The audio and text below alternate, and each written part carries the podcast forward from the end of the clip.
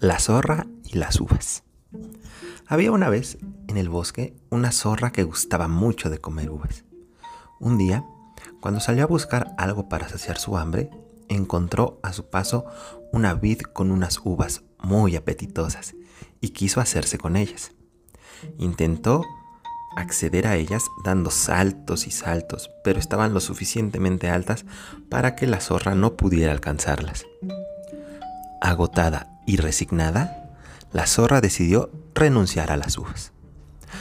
Cuando la zorra se disponía a regresar al bosque, se dio cuenta de que un cuervo que volaba por ahí había observado toda la escena y se sintió muy avergonzada.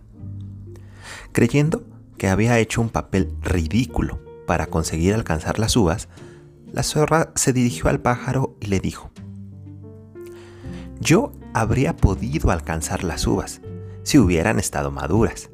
Me equivoqué al principio, pensando que ya estaban listas, pero cuando me di cuenta de que aún estaban verdes, mm, preferí desistir de alcanzarlas.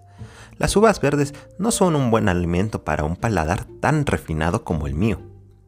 Y así fue como la zorra siguió su camino, intentando convencerse de que no fue por su falta de esfuerzo por lo que ella no había comido aquellas riquísimas uvas, y sí porque estaban verdes.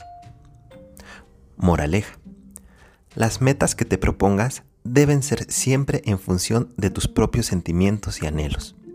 De nada sirve hacer o dejar de hacer las cosas solo para impresionar a los demás. Escucha a tu alma y déjate guiar por ella.